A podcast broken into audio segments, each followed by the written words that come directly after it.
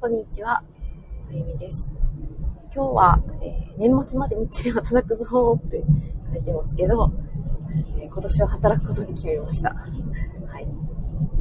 まあ、いやいや働いてるわけではないので、えとっても楽しいんですけど、なぜそういうふうにちょっと振り切ろうかと思ったかというと、私は初めてですね、タイムディレクションカールっていう、えカレンダー、手帳に、手帳ですね、星読みの手帳、オリジナルで作ってくださる柳川、えー、さんという方いらっしゃるんですけど、その方の、えータイムディレクションカルという、えー手帳を初めて買いまして、で、えー12月から、えー載ってるんですよね。えーなので、それを見て、もう働くしかないかなって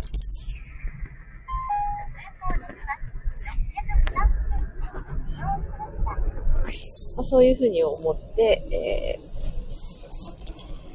えー今年はね、働くことにしました。えまあ、主人が年末年始仕事なので、まあ、それもあって、で仕事を、お互い仕事で、まあ、子供たちはいますけど、私は在宅で仕事ができるので、まあのんびりね、結構もう毎月、ちょっとありがたいことにいろんなところに行っていたので、えまあね、なんか飛び回ってる人から見ると、海外とか、えーまあ、その辺って感じかもしれないですけど、まあ、今月は和歌山に行ったりとか、えーその前は京都に行ったりとか、えーまあ、あっち行ったりこっち行ったり、えしていたので、えーちょっとね、年末年始は家の片付けてもして、えー綺麗に掃除をして、えゆっくり過ごす日と、えギリギリまで仕事をね、ちょっとしながら過ごしたいなと思います。年明けてから、実家に帰ったりとかはしようかなと思ってますけど、ただその、まあ、振り切ろうと思ったのが、えその柳川隆子さんのタイムディレクションカードの中に、私のこう、年末の、えー調子がどうかっていうのが書いてあって、そこに仕事、A、A、A って書いてあったんですね。仕事が A、A、A ってめっちゃいいってことなんですよ。で、ありがたいことに、こう、年末にかけて、えーまあ、いろんな方からね、相談を受けたりとか、お仕事のお話いただいたりとかしていて、まあ、あのやるしかないなって、えー思っていたのもあるはあるんですけどね。なので、えーまあ、そういったことで、えー仕事をしようと振り切って、えやろうと思っています。まあ、声がかけ、声をかけていただくってことがまあありがたいなっていうことなので、まできることをできる範囲でやっていこうかなと思っています。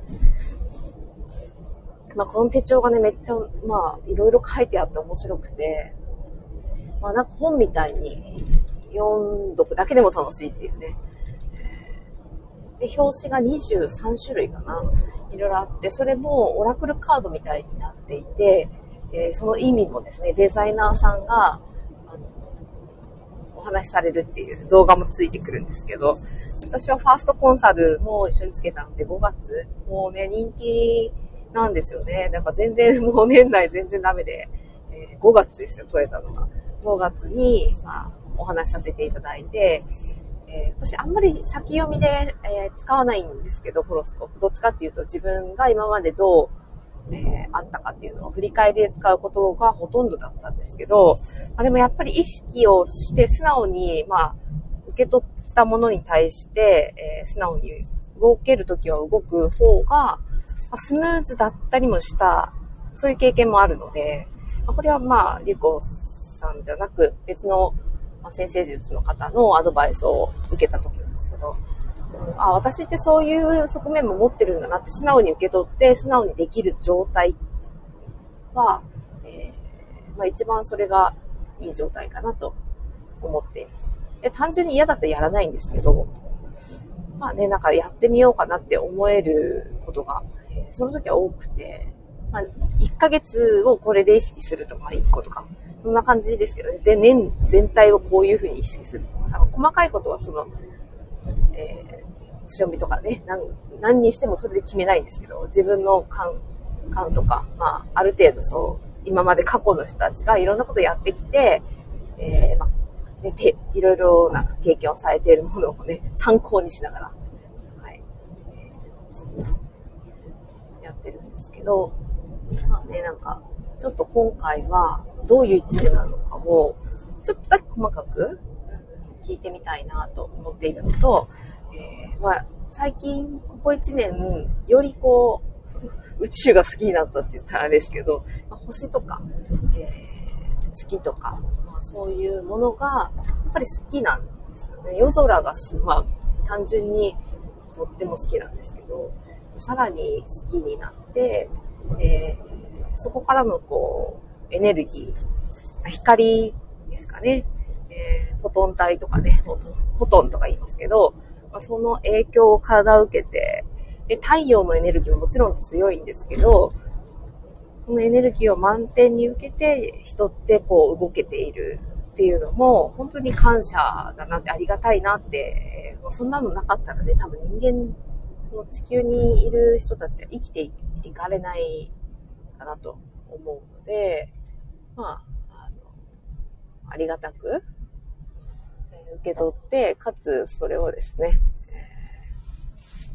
ー、暮らしに入れながら生活してい、えー、きたいなと思っている。なので、さらにこう、ちょっとね、その星読みっていうのも、あ占いってね、言っちゃうと、あれだけど、裏をなうっていう、っぱそこを、なんかこう、昔の人々が大切にしてきている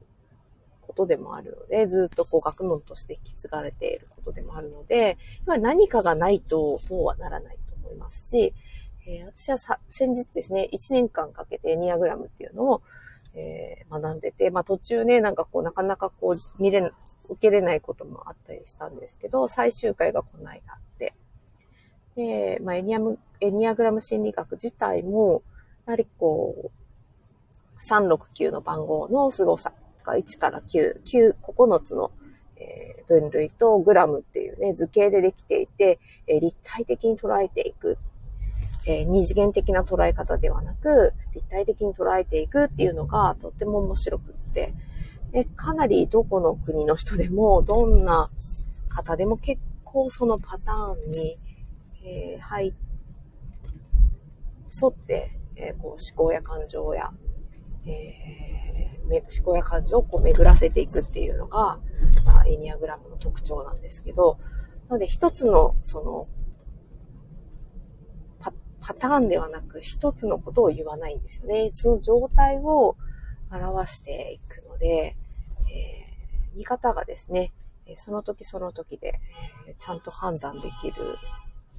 それがなんかエニアグラムの面白いとこだなというふうに思います。こんにちは。あありがとうございます。えー、佐々木すぐるさん。ハーブ研究所。えー、どんなハーブを育てられてる？ミントの隠れた力。へえ、ミント好きです。ええー、珍しい。昨日なんか、私が今仕事を一緒にさせてもらってる、えー、ママ社長がいるんですけど、この子が、あの、ハーブ王子ってご存知ですかね？福岡に多分いらっしゃる、そこ住まいかな？多分。ハーブ王子っていう方がいて、えー、その方のちょっと、まあ、インスタでライブしてて。えー、野草、まあそういうのもあって、仕事柄もあるんですけど、もともとね、ハーブのアロマの香りはちょっとね、なんか苦手なやつがあったりするし、まあ、ずっと使おうって香り好きなんですけど、思わないんですけど、ハーブは結構ね、なんかこう優しい感じで好きなものが多くて、ミントも、ね、なんか息子が好きなんですよね。で、今 山に畑を持っていて、えー、1年目に植えたミントが結構増殖して元気に2年目も育っていて、もちろん無農薬で育育ててますけど、えー、まあありがたいことにイノシシがよく出るんですけど、寄ってこないですね。えー、ミントには寄ってこない。だからミントは元気ですね。はい。声かけてくれてありがとう。ミント専門で新しい品種の開発。へえー、ラベンダーとバジルの両方の香りがするミントの6、36種、すごいですね。掛け合わせるってことですかね。へえ。そう。まあ、単純にシンプルなミントを育ててるので、えー、それ以外のもね、興味ありますね。ね香りってやっぱり、ね、えー、感覚器を一つ支配してくる 影響を与えてくるので、えー、とても重要だなと、え、人にとって、え思いますけど、えうまくね、なんか生活の中に取り入れられると、香りっていうのもね、なんか人生が豊かになるっていう風に感じます。えー、国のデータにもない方法で遺伝子を変え、新しくし、なるほど。すっごい。えー、そういうところがあるんですね。なかなかね、育ててる人は聞くんですけど、まあ、その元々の研究をされている方は初めてお会いしましたね。えー、普段は、じゃあ、研究室にいらっしゃる方なんですかね。うん。なかなかこう、私は残念ながら理系ではないので、全然こう、科学的な話が、難しいなって感じちゃうんですけども、寒天でも香りとかもね、そっちの世界で説明すると、すごく体にいろんな作用があるなっていうふうに思ったり、まあ、食べてもね、そうですけど、最近大人になって初めてその世の中が全てね、そういう科学の、科学でこう説明できるとすごいおかしなことをね、やっているんだな、人間はって思うこともありますけどね。知らないがゆえに。いそういうところまでなんかね、知ると見方が変わりますよね。師匠が引退されたので、ミントの握手か、おそらく私は、ええー、すごい。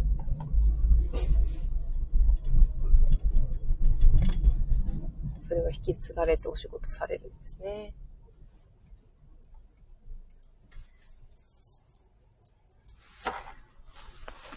ね、なんか、新しいものを作るって言ってもやっぱ伝承ベースだからですね。うん、すごいそういう伝えるとかね、大事だなって思いますね。今からですね、なんか、毎年この時期に、えー、こう、クリスマス会ではないんですけど、こう、えー、つながりのある仲間と、会をするんですけど、今そこにね、行ってるんですね。なんかもう、だいたいこの時期が一番いつも仕事を忙しいって思ってて、なんか一人クリスマスモードになれないっていうね。うん。あ、でも、楽しいですけどね。私はこういう時間が充実しているのが、とっても楽しいなと思いますけど。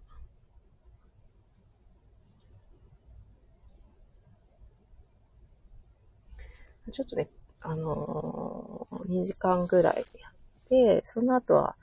あの一緒に仕事をしている仲間でもあるので、まあ、話をしたりとか、今年の締めですね、やらないと、えー、終われないこともちょっとあるので、それを片付けて、うん、やりたいなと思っています。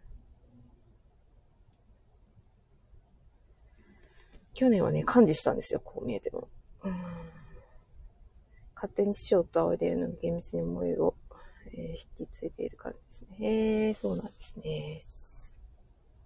いやありますよね。私も一応、ね、なんかこう、学びの中でお師匠と呼んでいる方がいるんですけど、ね、やっぱずっと長くね、思いを持ってされていたものっていうのを、私は引き継ぐっていうのがなんか人生の中で結構大きなテーマで、で特に、ま子供たちに残していきたいなって思うようなことを、まあ、自分の生活の中に取り入れて、暮らしで、えー、暮らしを通してですね、えー、子供たちに残していける大人を増やしたいなと思ってやってます。で特に最近はね、子供の育ちを不安に感じる大人が多い。えー、なぜかっていうと自分があの不安だからですね。大人が不安なんですよね。うん。子供は不安じゃないんですよね。不安な大人がそばにいるから不安なんですよね。あそれがね、なんかわか、わからないというか感じれないというか、やっぱ自分のことをこう受け、受け取れない。ね、まあそういう社会なんでしょうがないかなっていう側面も正直感じるんですけど、まあ、自分を見つめることって、えー、きっかけはいっぱい転がっていて、えー、それを拾うか拾わないか。だから、なんか宝くじに当たるようなものが人生のチャンスではないんだなっていうのは最近本当によく思いますね。で特に自分にとって困難であったり、まあ、よく言われますよね。なんか困難、その人に、えー、乗り越えられない困難はないみたいな。だから、ね、向き合った方がいいみたいなね。昔はなんかすごい綺麗事に聞こえてたけど、やっぱりこの年になってくるといろいろね、経験してくると、まあ実際そうだなって思うんですよね。なので、うん、チャンスとそれを捉えるかどうかですね。で、なんか今日、友達がシェアしてた YouTube の動画で、えー、ガンサバイバーの人がいて、えー、肺と膵臓と脊髄に、えー、ステージ結構重めの、ね、なんか、ま癌が広がっているっていう、まあ、すっごい綺麗な海外の方でしたけど、女性。で、えー、自分でし歌を作って発表するっていう、あのテッドみたいなね、そういう海外のなんか番組の切り取りだったんですけど、まあね、なんか病気してるけど、うんうん、It's OK っていう歌を作ってやったんですけど、あの、病気してるから OK じゃないわけではないんですよね。うん、病気は病気なんですけど、えー、自分自身のそのことは否定、否定をする必要はないんですよね。病気だからって。だから、病気以外の自分を表現したくて来ましたっていう言葉ね、なんかついついこう感動してしまって。うん。だからね、なんか昨日まで、去年までの自分を、It's okay って言ってあげたいっていうね、なんかそんな歌だったんですけど、うんまあ、まさにね、なんかこう、現実にどっぷり入りすぎると、やっぱり恐怖と不安が人間はね、それで統率されるような世の中になっているなって、まあちょっと暗い話っぽいけど、なってるんですよね。不安を煽ることで、その体の中の反応が、やっぱそういうふうに傾くので、やっぱ不安が出てきやすいこう体に、えー、なる。まあ、そこを、えー、使ってるんだよねって思っちゃうね。使われてるっていうね。うん、だからそこに気づいて、自分はそこを自分でコントロールする。自分は自分で選択ができるっていう状態を、えー、作るっていうのは、もうその彼女の歌の歌詞からもすごく、えー、感じました。ね。えー、もう本当にね、この話大事だから、ね、聞き逃すといけないんでメモしてっていうと、大会の日本人はメモをするんじゃないかなと思うんですけど、えー、まあ、当たり前かもね、しんないけど、無意識でやってるから。もしくは、この話だけは本当に重要だから、聞いてくれるって言って、くだらない話をしても、まあ、聞くってね。その話を単純に受け取って、それが自分に必要かどうかを感じて、そしてそれを受け取るかどうか自分が決めるっていう、そういうやっぱり学びを、パターンを繰り返してきてないんですよね。なので、えーまあ、正直、えー、その思考パターンをですね、一回やっぱ大人はリセットしないとなかなかね、自分で決めて行動して、えー、本当に大事なことを見失わないようにしてってね、えー、いつもなんかそういう気持ちでずっとこう意識してないと動けなくな、動けないのもきついですし、一旦ね、でもそこに向き合って、で、だからこそそういう問題っていうような大きな人生の課題に、え向き合ったときに、思考がですね、変わるんですよね。ちゃんとこう向き合って、え、解決の方向に、え、自分がね、え、やっていけば、人からこう与えられたもので行動をとっていくと、なぜそうなったかわからないっていうね。真からわからないですね。多分。えー、なので、えー、まあね、考えれる大人でありたいなと私自身も思っています。なんか暗くなってきた。天気はすっごい明るいんですけどね。九州は晴れですね。で、なんかね、一回こう、雪が降ったけど、それからまたずっと暖かい日が続いていて、でなんか太陽がね、出てるだけで、ああ、あったかいな幸せだなって感じれる自分がいるかどうかも結構私の中でバロメーターで、家の中ずっといると、とかね、建物の中で仕事してるとその辺がわかんなくなっちゃうまあ、人間はやっぱりこう太陽と共にある生き物なって、そこでも感じますけどね。本当に最初働いてた時なんてビルのなんかもう光も入らないような中のところで働いてたので、なんかね、朝か昼か夜かもなんかわかんないぐらい、しゃかりきに働いてた時期もあったんで、まあそこから見ると、子供ができてから結構外に出たりとか、自分自身も、えー、まあ、基本体を動かしたり外が好きなので、えー、自然と触れることをね、えー、できるようになって、なんかね、自然と共に、えー、あることがいいなって、なんか年取った、年、取ったみたいな感じだけど、なんか感じるっていうね。そんな風に思います。どうですかね、皆さん。一人一人感覚は違うので、えー、どこの情報で自分が大事なことを受け取っているかも違うとは思うんですけど、なんかね、えー、感じるっていうことが、の、スペックが落ちてきているかどうかも気づかないうちにどんどんどんどんね、えー、自分をこう、見失うような人生じゃない、そんな生き方がしたいので、自分で選べるように、すごい人間が持つ感覚器は重とってもなんかね、すごいものなので、ね、この、見えていることですらね、当たり前だと思っている人の方が多いでしょうし、それで生きてるんで、当たり前だと思うんですけど、うん。ね、目からもらう情報耳から聞こえる情報、えー、自分がそこにいて、その場所から雰囲気として感じる、人の動きで、えー、気で感じる、本当にね、えー、いろいろあって、え今日朝私はやっぱりこう、自分が少しこう、ぐらぐらしてる感じが、え最近ちょっとしていて、え詰めてね、仕事をやるぞって決めたけど、やっぱメリハリがね、えー、すごい重要だなって、改めてこういう忙しい時こそ感じる。やんないならやんない。やるならやる。でもやらない時の過ごし方も、えー、単純にこうゴロゴロしてるとかではなく、えー、もちろんそのゴロゴロした方が心地よい時は、ま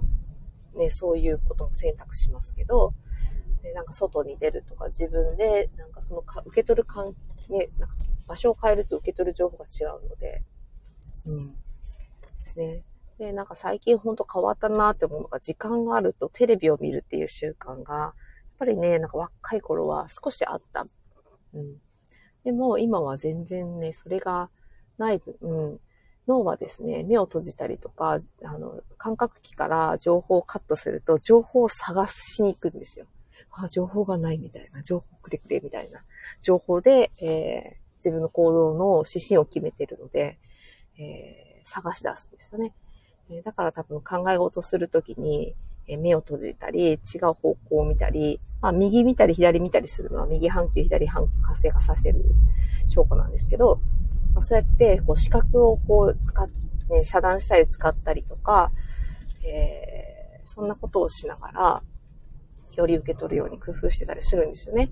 かそういうのをね、なんか感じると、今日の私はちょっとグラグラしている なので、えー、固有聴覚っていう自分のね、ここにいるんだよっていう感覚を、えー、司っているところが、えー、感じているところがあるんですけど、もちろんバランス感覚ね、しかりなんですけど、自分の体の幅はこのくらいだとか、えー、重さはこんなくらい力を入れて、えー、持つ、持つっていうのを勝手にね、えー、判断して、え人間をやってるんですけれども、まあ、それですらも、えその時の状態で変わっていくんですよね。なので、どういうふうに判断するかっていうのは、その自分の今の状況で、え、変わってくるので、まさにね、なんか自分のバランスがいかに取れているかで、えー、とっても、その時の判断に影響するっていうのを今日感じました。はい。なんかいつもの自分と違うって皆さん感じることないですか？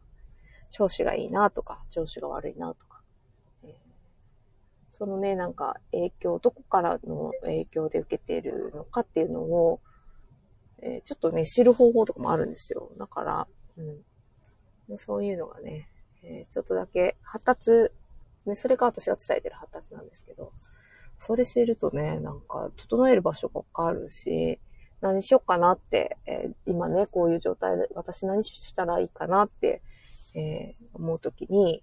えー、悩んでることって答えが出ないと思うんですけど、動くっていう選択肢がそこに増えるんですよね。まあもちろんこう走ったりとかある、お散歩したりとかそういう動く体を動かすっていうのももちろん OK なんですけど、それもなんで歩くといいのかっていうのをね、えどういうことが体の中で起きているのかっていうのを知ると、なんかこう無駄なく感覚的に、えー、なんとなくやるよりは、えー、そこを打開する時間がね、短くなる。悩む時間が減るから、その分楽しい時間に使ったり、えー、もっとね、なんか自分やりたいことに進むための時間に使ったり。最近は本当にそういうふうなことを考えます。だから今この思考に留まるっていうのが嫌だっていうね。だから早く手放して、次の行動を取れるような状態に自分を持っていきたいなって、やっぱ結構切り替えがね、で、それもできる経験を何回もしてるので、えー、感じれている。だから、なおさらですね、成功体験の方に人は、えー、寄っていくので、まさに、えー、そこを繰り返して何回も何回もパターンとして、えー、学習をすると、人の体って、えー、さーっとそっちの方向に動くんだなっていうのを、えー、感じてます。人間の体って本当にすごいなと思います。えー、皆さんの、えー、大事な大事な、えー、感覚器、皆さんが、えー、素晴らしい人生を生きるために、毎日毎日、えー、勝手に頑張ってくれている、えー、いろんなあものが、え今ね、いろんな影響で、ちょっとね、弱ってきてる人もいるのかなって、え思います。ね。特にね、こう、今、マスクつけてる人ばっかですけど、できればね、え外した方がいいかなと。いらないときは。えどういう時がいらないのかっていうのも、多分ね、みんな説明できないんじゃないかなって、どういう時はしなくていいって自信を持って、えー、言えるっていうとも、もうこの世の中でね、できない人がいるんじゃないかなってあるんですけどね。うん。だかつけてることがいいか悪いかとかっていうよりは、なぜ自分がつけているのか、なぜその判断をしたのかっていうのが分かっているっていうのがすごい重要だと思います。心地いいからつけるも正解。うん。それもあるとは思うんですけど、それに対してどんなことが体の中で起きているのかっていうのは、えー、知っておくっていうのが必要かなと思うんですよね。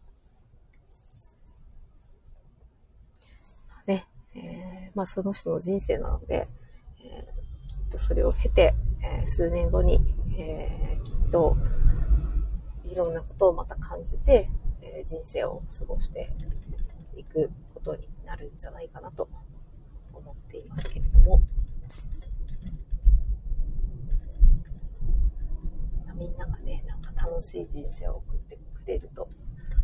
なんか子供たちが大きくなった時にそういう人たちで溢れてたら本当にいいなと思います。私の周りは本当ね、なんかね、ちょっと頭おかしいんじゃないかなぐらいの面白い人たちが多すぎて、なんかね、びっくりもしなくなっちゃったんですけど、もっとね、世の中でその楽しいことに時間をこうフルバットしてる人が、えー、いると思うので、まあ、やりたいことに時間が使えるっていうところも、えー、持ったままで大人になってほしいなと思っていて、だから、今日は子供たちはパパとね、キャンプに行っているんですけど、さあ、終了、今日が終業式なんですよね。まあ、普通のご家庭だと、終業式ぐらいは行った方がいいんじゃないかって。でも、理由を聞かれると、うん、なんか、あの、先生の手間をかけるからとか、冬休みのなんかね、宿題とか、プリントとかをもらうからとか、なんかまあどうでもいい理由しか浮かばないんですよね。そこにすごい人生をかけるような重大な理由っていうのはなくて、だったら、本当にやりたいと思っていることを選択して、まあ、そこで起きた後、そこやった後に起きたことは、起きた後で、えー、受け止めて、えー、後で、また次の時時にね、修正していけば、何にもないから いいんじゃないかなって、まあ、改めて思いました。だからね、えー、もう自由に、うん、やりたいことを選択できる。うん、そういうことをね、えー、やってはならないってね、思わないで生きていってもらえるような環境づくりをね、してたいなと思っています。そしたら今日はね、このくらいで、えー、タイムディレクションカルを私は、え、手に入れて、それを見てたら、年末年始、ちょっと働いちゃおうかなって 思った、えー、そんな話から、だいぶ遠い話をしましたけど。皆さんにとって良いクリスマスになりますように、えー、お話聞いてくださってありがとうございました。